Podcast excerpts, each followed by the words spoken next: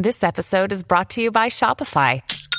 Forget the frustration of picking commerce platforms when you switch your business to Shopify, the global commerce platform that supercharges your selling wherever you sell. With Shopify, you'll harness the same intuitive features, trusted apps, and powerful analytics used by the world's leading brands. Sign up today for your $1 per month trial period at shopify.com slash tech, all lowercase. That's shopify.com slash tech.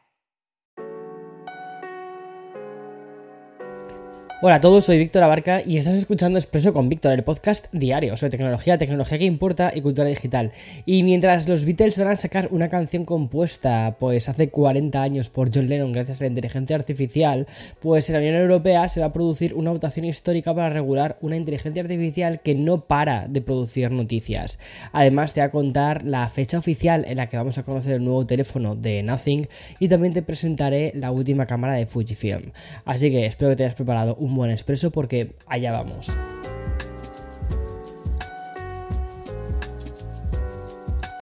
When you need mealtime inspiration, it's worth shopping Kroger, where you'll find over 30,000 mouthwatering choices that excite your inner foodie. And no matter what tasty choice you make, you'll enjoy our everyday low prices, plus extra ways to save, like digital coupons worth over $600 each week. You can also save up to $1 off per gallon at the pump with fuel points. More savings and more inspiring flavors make shopping Kroger worth it every time. Kroger, fresh for everyone. Fuel restrictions apply. La Unión Europea parece que tiene una hoja de ruta desde hace un tiempo en materia de tecnología y así llevamos año viendo sanciones a las grandes tecnológicas o como te contaba ayer que incluso pare a Google con el lanzamiento de BART en territorio europeo. Pues bien, hoy tenemos una noticia que nos lleva de nuevo a este organismo comunitario que rige las leyes de los 27 países que la conforman. Y es que en la tarde de ayer el Parlamento Europeo tuvo una votación histórica. Literalmente se votaba la regulación por la inteligencia artificial. ¿Y cuál ha sido el resultado por parte de la Unión Europea? Bueno, pues que el organismo ha aprobado por amplísima mayoría la postura definitiva sobre la ley de la inteligencia artificial. Por ejemplo, se va a obligar a las grandes empresas de inteligencia artificial que sus modelos de lenguaje no generen contenido ilegal. También se les instará a publicar resúmenes de sus datos protegidos por derechos de autor para conocer qué se ha utilizado. Y en cuanto a la identificación biométrica remota, por ejemplo, identificación a través de rasgos biométricos, reconocimiento facial, o el tema de las huellas dactilares, bueno, pues los eurodiputados aprobaron su utilización en investigaciones posteriores en determinados crímenes, pero siempre a través de órdenes judiciales. Eso sí, hay que tener en cuenta que esta aprobación por parte del Parlamento Europeo es solo un primer paso y mm, como es habitual al final en estos casos, pues se trata de procesos muy largos a los que hay que ir dándole forma con una legislación final y también a medida que vaya pasando el tiempo y se vaya conociendo más todo este tipo de cosas. Pero lo importante es que el primer paso ya está dado y ya existe un marco regulatorio para la inteligencia artificial que debe culminar en 2026, al menos como te digo, ¿vale? Repito, en la Unión Europea.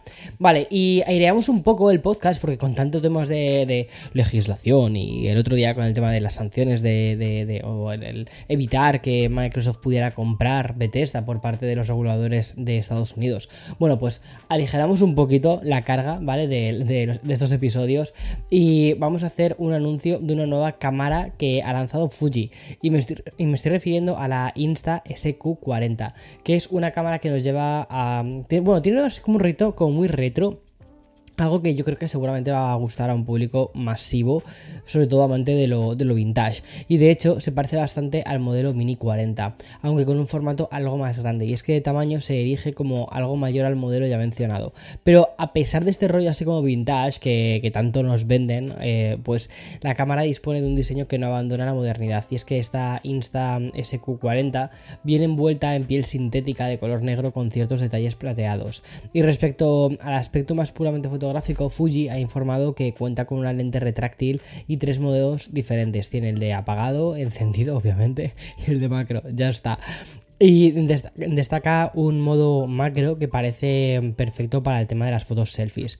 Y además permite tomar fotos a una distancia muy corta. Tiene, un, tiene como un pequeño espejito, ¿vale? La parte delantera, como las antiguas cámaras, te lo, te lo giras, te ves que estás en la imagen y le das a clic y ya está.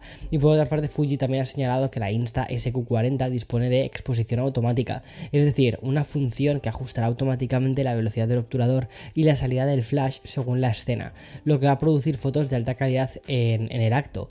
Y esto también va a ayudar a los usuarios novatos a ajustar automáticamente independientemente de las condiciones interiores o exteriores. Y en cuanto a la disponibilidad y el precio, la cámara va a salir a finales de este mes, o sea, justo perfecta para el verano, y va a salir por 150 dólares. Bueno, y entre los eventos de, Apple con las Vision Pro y otras presentaciones de, Microsoft con Xbox, Google, pues nos habíamos olvidado de esto. Y es que afortunadamente CalPay ha vuelto a nuestras vidas para confirmar cuándo vamos a poder conocer cómo será el segundo smartphone de la compañía. Y sí, es que el Nothing Phone 2 está a la vuelta de la esquina y va a llegar en tan solo un mes, concretamente el 11 de julio, en un evento que podremos seguir en streaming a través de su propia web oficial. Pero, ¿qué sabemos realmente de esto? teléfono de Nothing? Pues el propio CalPay ya confirmó que será un dispositivo más premium que el hypeado Nothing Phone One que conocimos el verano pasado y de momento conocemos que habrá un salto en el procesador y es que Nothing supuestamente pasará del Snapdragon 778G y apostará por algo más potente como será un Snapdragon 8, quizás un generación 1, un Snapdragon 8 Plus, no sé. Y Nothing Phone 2 también supondrá un salto para la propia compañía y es que a diferencia del modelo anterior que iba a un público, mm, pues era como iba al gran público, ¿vale? Pues eh, lo que quieren hacer es ir en este caso a un público un poquito más premium y además resolver algo que pasó con el modelo anterior y es que ese teléfono no llegó inicialmente al, terreno estadounidense. Y ahora lo que van a hacer es solventar estos problemas con las compatibilidades de red 5G y sí que harán un lanzamiento también en este, en este territorio. Ahora nos toca esperar al 11 de junio para conocer todos los detalles de uno de los dispositivos perdón al 11 de julio, julio eh, para conocer uno de los dispositivos pues más esperados del año y del mundo de la tecnología. Y si hace un par de días te contaba que se haya producido un parón en Reddit, pues ahora hemos conocido que los moderadores de varias comunidades de este popular site han decidido extender estas propuestas, estas protestas, perdón, e ir un paso más allá.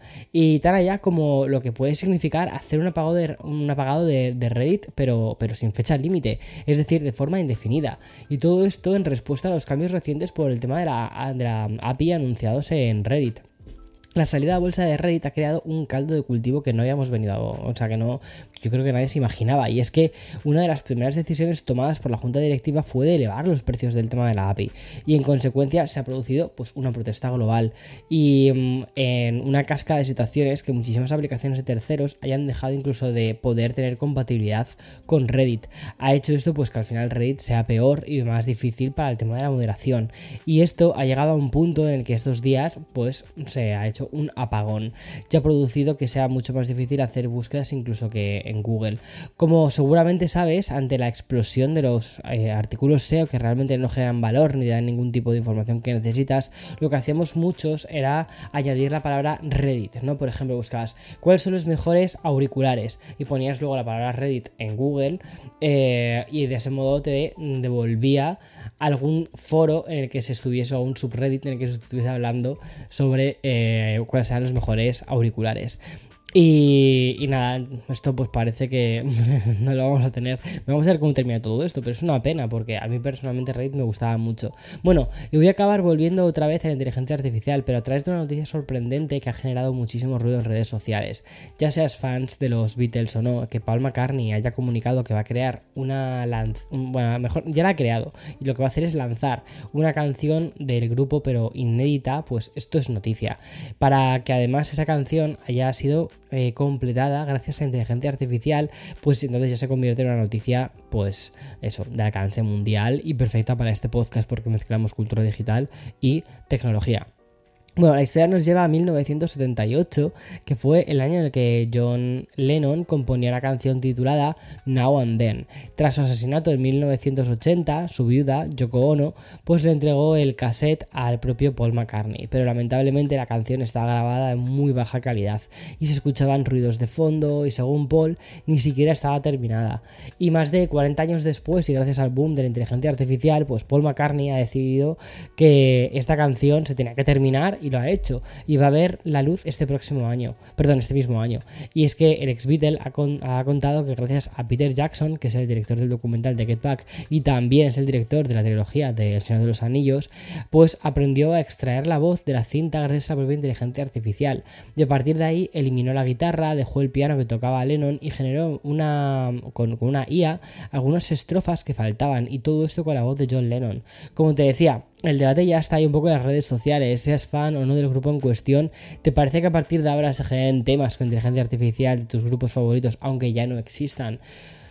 Uf, pues es, un, es un tema muy, muy interesante, pero lo dejo eh, en debate para ti.